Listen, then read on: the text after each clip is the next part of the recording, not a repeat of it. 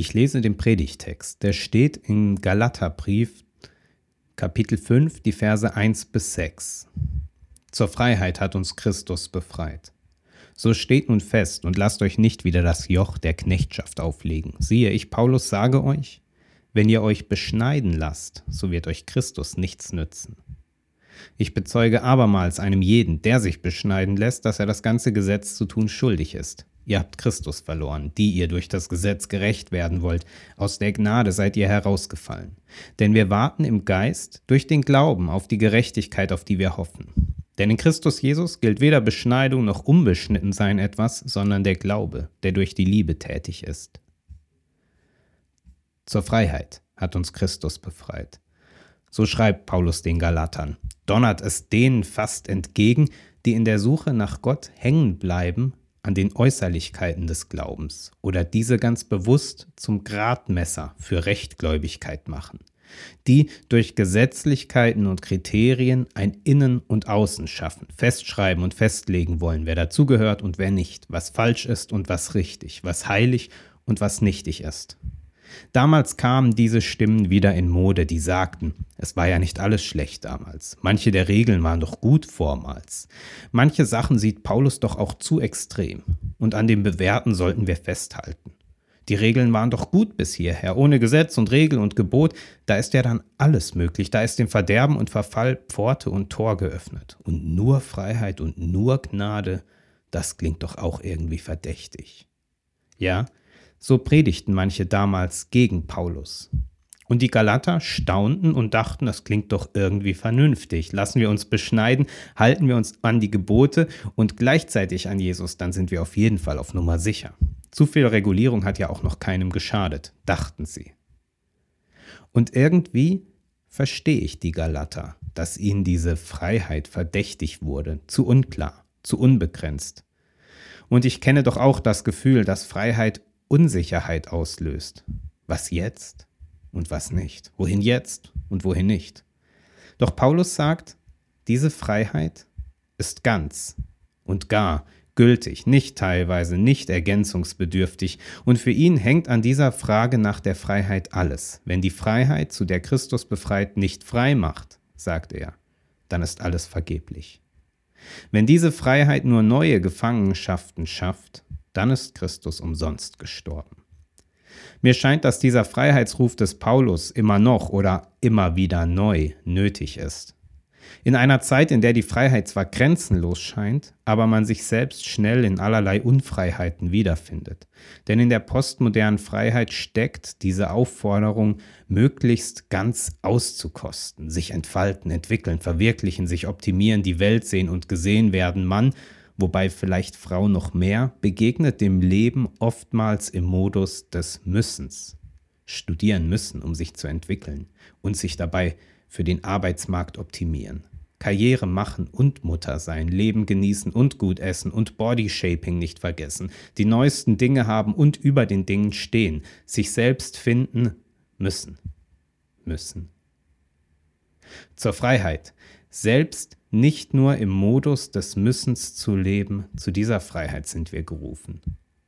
In einer Zeit, in der die Freiheit zwar grenzenlos scheint, aber man sich selbst schnell in allerlei Unfreiheiten wiederfindet. Denn in der postmodernen Gesellschaft, in der das Ich immer mehr zur Marke wird, da ist diese Freiheit schnell auch verloren. Wo Menschen als lebende Litfaßsäulen prägen, influenzend durch die Welt gehen und bezahlt werden in Klicks und Likes und Followern wo junge Menschen sich fragen, bin ich vermarktbar, verwertbar, likebar oder doch lieber erst den chirurgischen Eingriff mit Skalpell und Photoshop.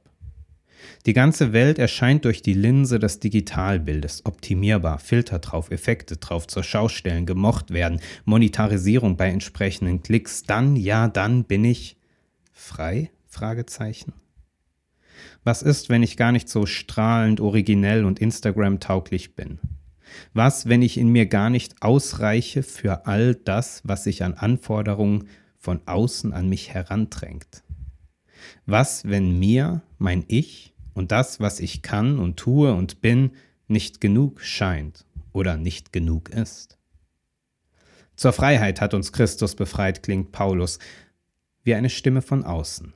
Nicht eine, die mich dann doch noch gut genug macht, sondern eine Stimme, die mich frei macht von dem Kreisen, Drehen, Wirbeln in diesen Abhängigkeiten und Knechtschaften.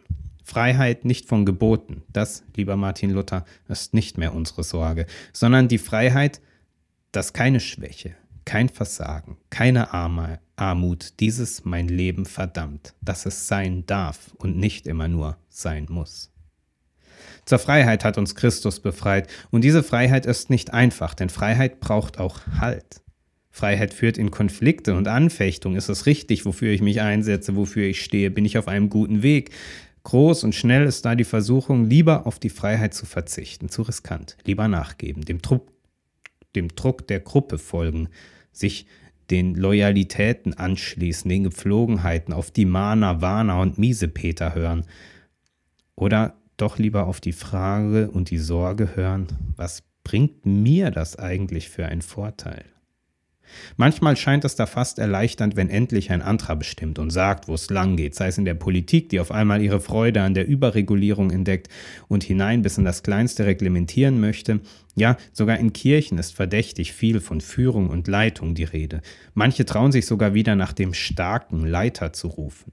Vielerorts scheint es, dass neue Sehnsucht entsteht nach Einheit, nach Zugehörigkeit, nach Klarheit, nach Heimat, nach kultureller und religiöser Identität, die die einen meinen verteidigen zu müssen und die anderen meinen erobern zu müssen. Wie wichtig ist da oder wäre da der Freiheitsruf des Paulus? Zur Freiheit ruft er, nicht zu den Waffen. Zur Freiheit befreit, nicht zur Uniformität. Zur Freiheit, nicht zur Rechtgläubigkeit. Zur Freiheit. Der Ruf fordert auf, die eigene Freiheit, nämlich die durch Christus geschenkte Freiheit zu ergreifen. Als eigene Freiheit, das heißt, sie immer wieder aufs Neue zu ergreifen. Denn frei zu sein heißt nicht tun und lassen zu können, was man halt so tun und lassen möchte, sondern frei zu sein bedeutet, mit und aus gutem Grund zu handeln. Frei zu sein heißt, sich zutrauen, nach eigenem begründeten Urteil zu denken und zu entscheiden. Frei zu sein heißt auch, sich dem eigenen Handeln und Abwägen kritisch zu stellen.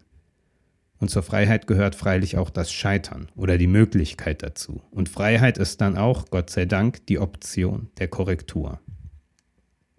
Sich frei zu wissen durch Christus, das ist ein guter Grund, sich den Anforderungen des Lebens zu stellen. Eigenartig ist dabei, dass es oft fast leichter scheint zu bestimmen, was und wie die Freiheit nicht ist. Keine Fremdbestimmung, keine Eingrenzung, keine Überregulierung und so weiter. Zu bestimmen, wohin die Freiheit führt, wie und wo genau das Leben durch die neue lebensbestimmende Freiheit aufkeimt, das ist schwieriger zu. Weil Freiheit Ungewissheit zumutet, weil Freiheit neue Wege öffnet. Und offene Wege, wie? Die sind nun mal offen. Freiheit im Denken und Handeln bedeutet auch, nicht zu wissen, wie und was ich in künftigen Jahren sein werde und was und wie ich in künftigen Jahren denken werde. Diese Freiheit lässt Offenheit zu, ist Einladung und Anziehung.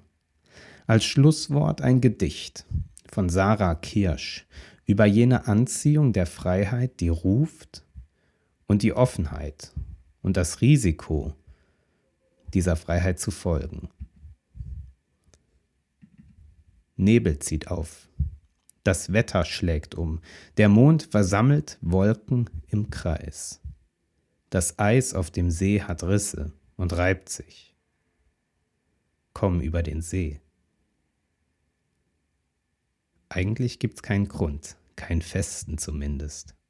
Die Vorzeichen sind nicht gut, ob das Eis trägt die Risikoabwägung schlägt wohl ins Negative. Dunkel und kalt und ungewiss ist es auch, und doch das Ungewisse ruft.